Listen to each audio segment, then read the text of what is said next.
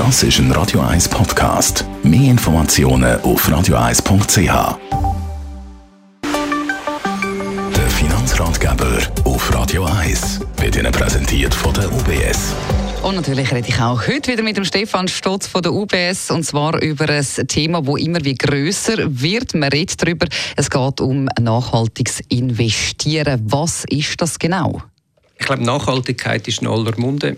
Äh, wir sehen Diskussionen in jeder Branche, ähm, auch mit ganz vielen verschiedenen Leuten, die sich Gedanken machen, ja, was bedeutet denn Nachhaltigkeit für mich und, und was kann ich für einen Beitrag machen. Wenn wir aktuelle Studien anschauen, dann sind es so ein bisschen ja, sieben Themen eigentlich sehr stark für die Leute im Vordergrund.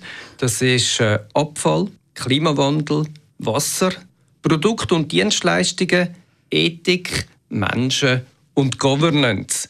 Das ist so ein bisschen, sind die sieben Themen, die am stärksten momentan von Interesse sind. Und was bringt mir nachhaltiges Investieren? Grundsätzlich ist es so, dass wenn Sie Ihr Geld nachhaltig investieren, dann tun Sie auch mitgestalten. Weil mit dem Ort, wo Sie quasi Ihr Geld ja angeben, kann dort etwas passieren und an einem anderen Ort nicht. Und das ist natürlich, wenn man schon spezifisch auf nachhaltige Themen geht, dann ist es so, dass man mitgestaltet, weil man die Allokation vom Kapital auf andere Themen und auf eine mhm. andere Qualität lenkt. Das sind natürlich sehr spannend und auch vor allem sinnvoll. Und wie macht man das genau? Man kann drei unterschiedliche Ansätze unterscheiden. Der erste ist die Ausschlussmethode. Also Sie schauen sich ganz viele Anlagemöglichkeiten an und sagen, hm, die Branche oder das Thema, in das würden wir nicht investieren.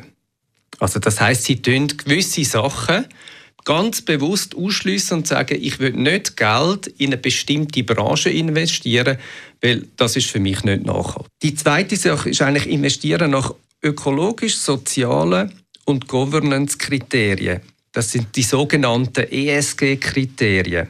Das steht für ESG, Environmental, Social and Governance.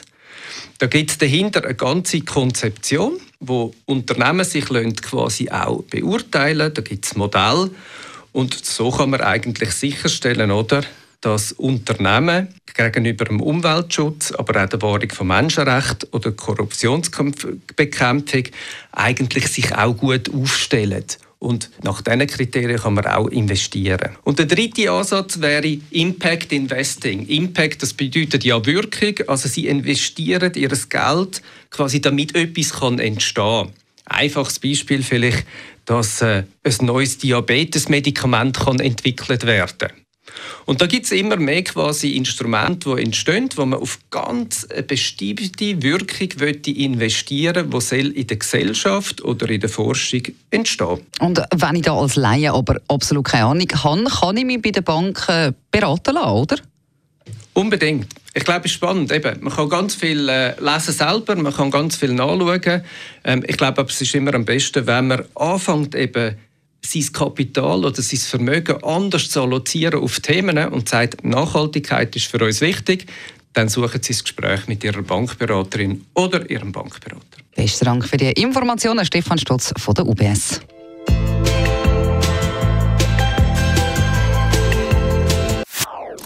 Das ist ein Radio 1 Podcast. Mehr Informationen auf radio1.ch.